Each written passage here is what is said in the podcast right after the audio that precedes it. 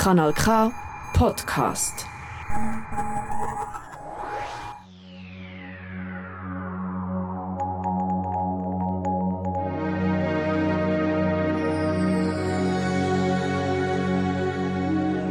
The Milky Way. Hello everyone, welcome to the Milky Way podcast with me, astrophysicist Tejpreet Kaur. In this podcast, we explore the wonders of astronomy and astrophysics, from black holes to Big Bang and everything in between. We will keep you up to date to the latest discoveries and projects in this field. In this episode, we will talk about gas giants, the massive celestial bodies that have captured the imagination of scientists and space enthusiasts as well. These planets are fascinating because they are very much different from the rocky planets like Earth. Gas giants are called gas giants because they are made up of mostly gas like hydrogen and helium. They are so big that their gravity is strong enough to hold these gases even though they are not solid. In fact, they are so large they can have dozens of moons orbiting around them. Some of the famous gas giants in our solar system are Jupiter, Saturn, Uranus, and Neptune. Uranus and Neptune are also known as ice giants. Why is it so? We will explore in the coming few minutes. One of the most interesting things about these gas giants is their lack of solid surface. Just imagine you are just trying to land on one of these planets.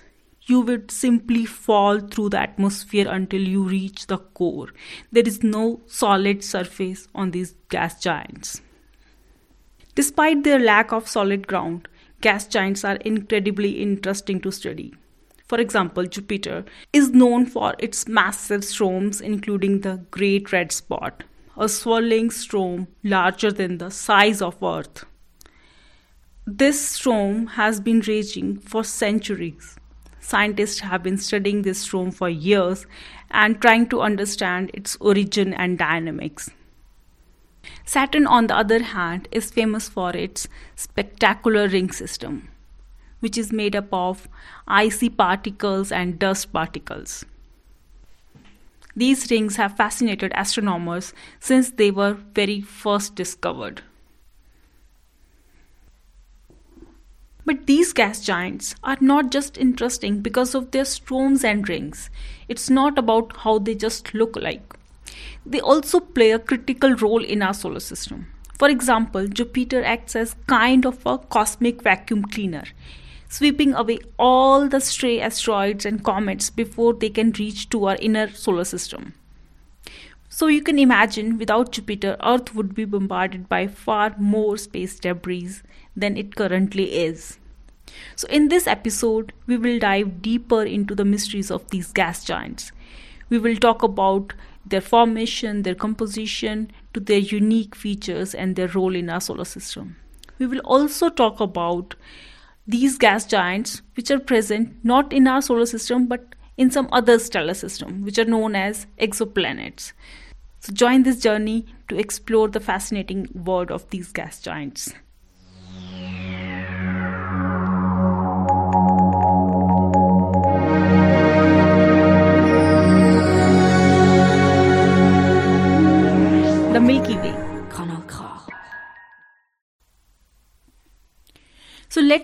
first talk about how these gas giants were formed.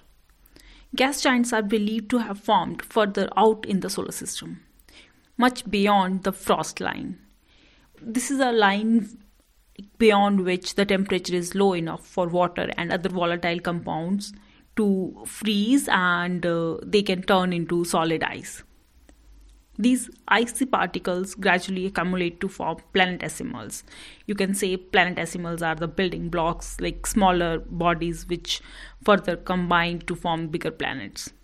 So these planetesimals uh, collided and merged to create the cores of these giant planets.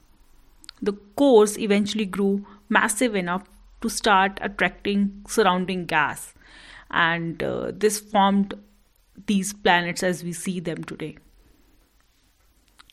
The composition of gas giants is uh, mainly hydrogen and helium. Also, there are traces of methane, ammonia, and other gases. In fact, like hydrogen makes like up to 90% of the total mass of Jupiter, which is like the largest planet of our solar system. These gas giants have thick atmospheres with no solid surface. Scientists believe that beneath the clouds of gas, there may be a small rocky core. Again, one more fascinating feature of these gas giants is their satellites.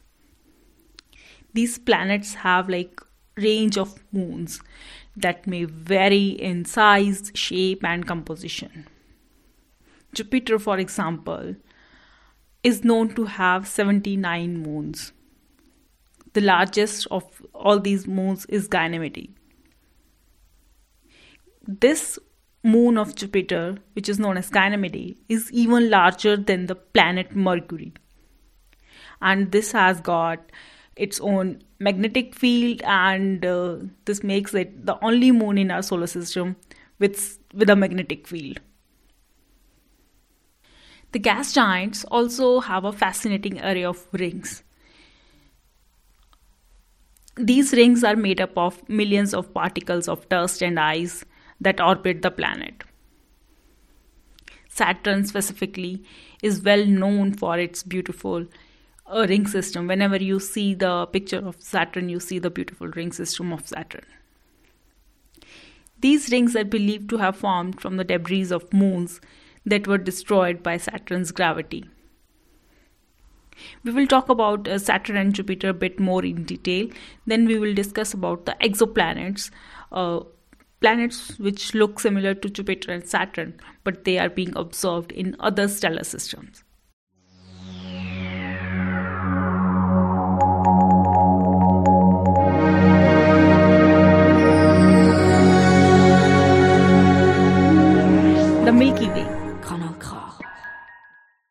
Has a long history of surprising scientists, all the way back to 1610 when Galileo Galilei first found that there are moons beyond Earth as well. That discovery, I would say, changed the way we see universe forever. With four large moons and many smaller moons, Jupiter is kind of a miniature solar system. So everyone knows about the four very famous moons of Jupiter, which are Io, Europa, Ganymedes, and Callisto. These are also known as Galilean moons because Galileo discovered these moons. But other than these four moons, Jupiter has got lot many other moons as well. So Jupiter has got almost 80 moons so you can imagine that's like so many natural satellites that are revolving around Jupiter. And uh, the four very famous moons of Jupiter are also very fascinating and interesting objects of our solar system. Uh, for example, uh, the Jupiter's moon Io, this object is most volcanically active body in our solar system there are so many volcanic eruptions going on all over this planet uh, sorry this satellite and uh, also the other uh, satellite of uh, jupiter which is europa europa has got like lots of frozen water so this satellite can be a a potential place to search for life and uh, alternative home for human species as well. After Jupiter, we will talk about Saturn.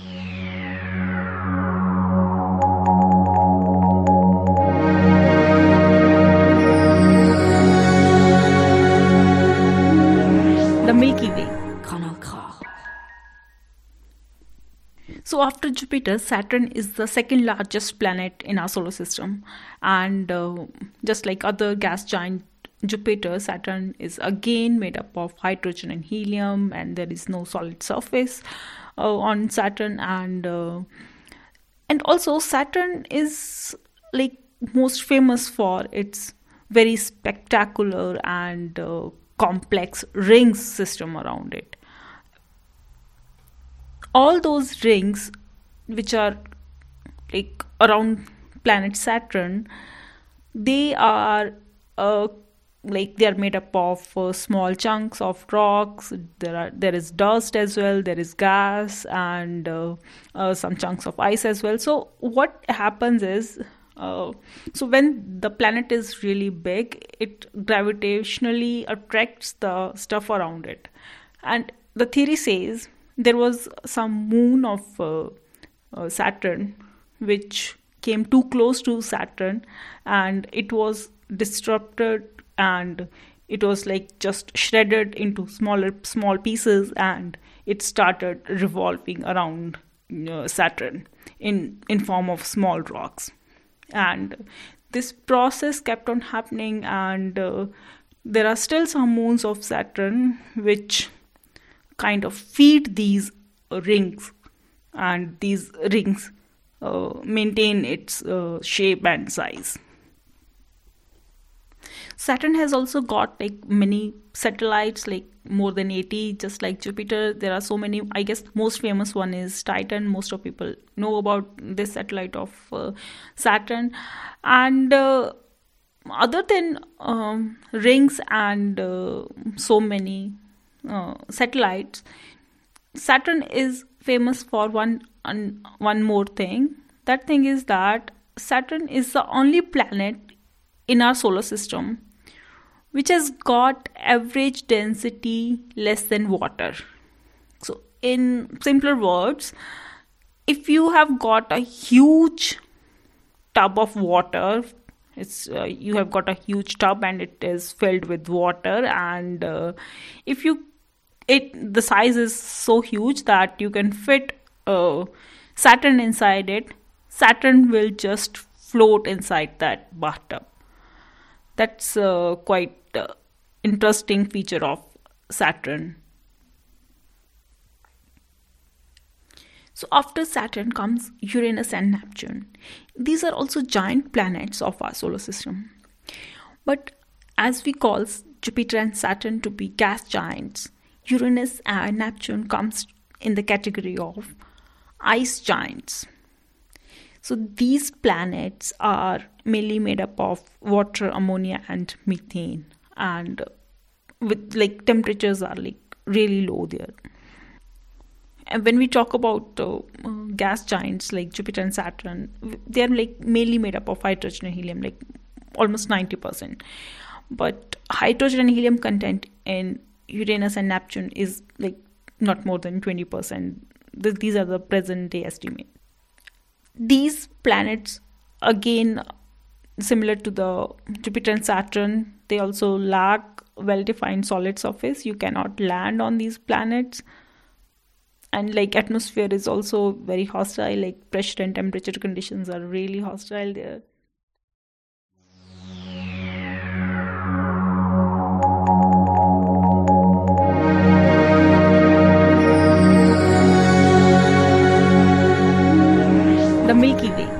Let's talk about exoplanets. So, what is exoplanet? So, just as we have sun as the central star and all the planets revolve around sun, there are other systems as well in our Milky Way galaxy and other galaxies as well.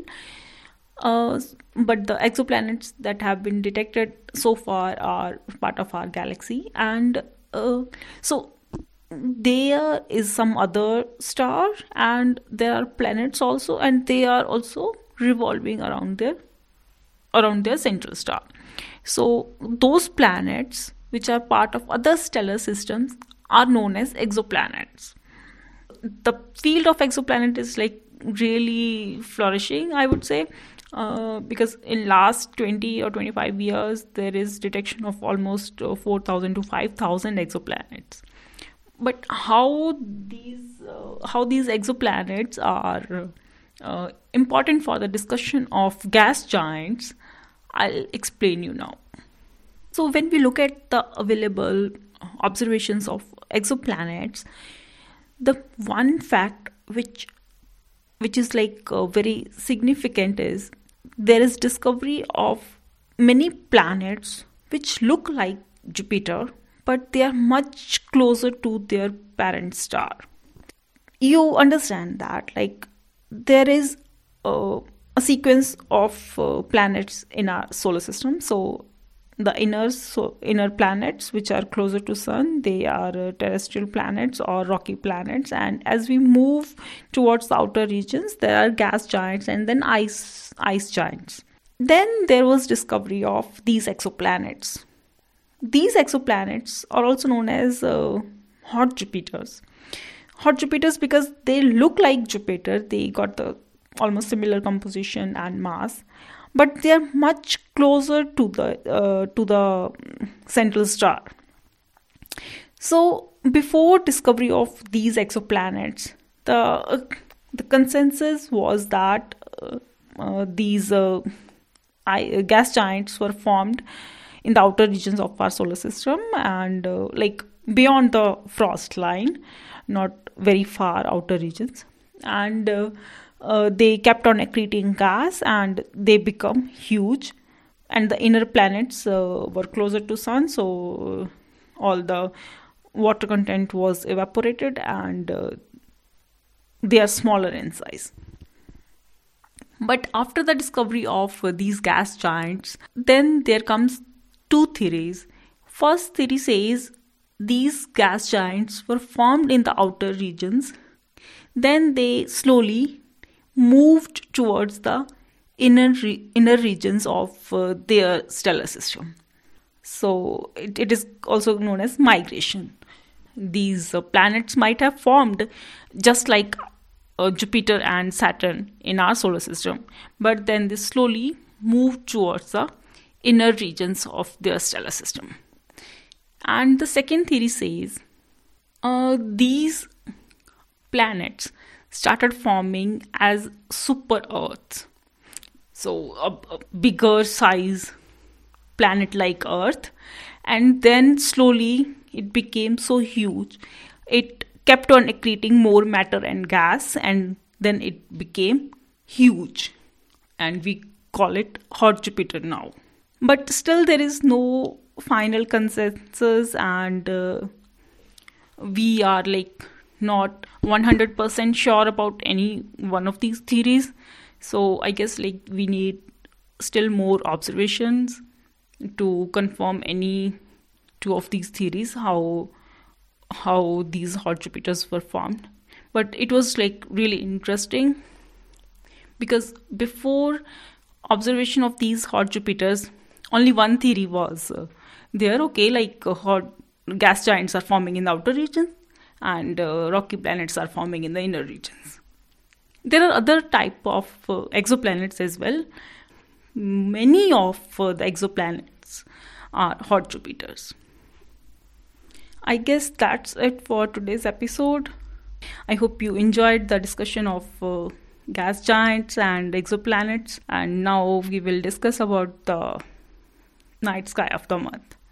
So for night sky of month of March 2023, you will be able to see uh, Venus, Mars, Jupiter, Uranus, and Neptune sometimes, and uh, Mercury also towards the end of the the month of March. Yeah, Venus is the I guess like will be easiest to detect.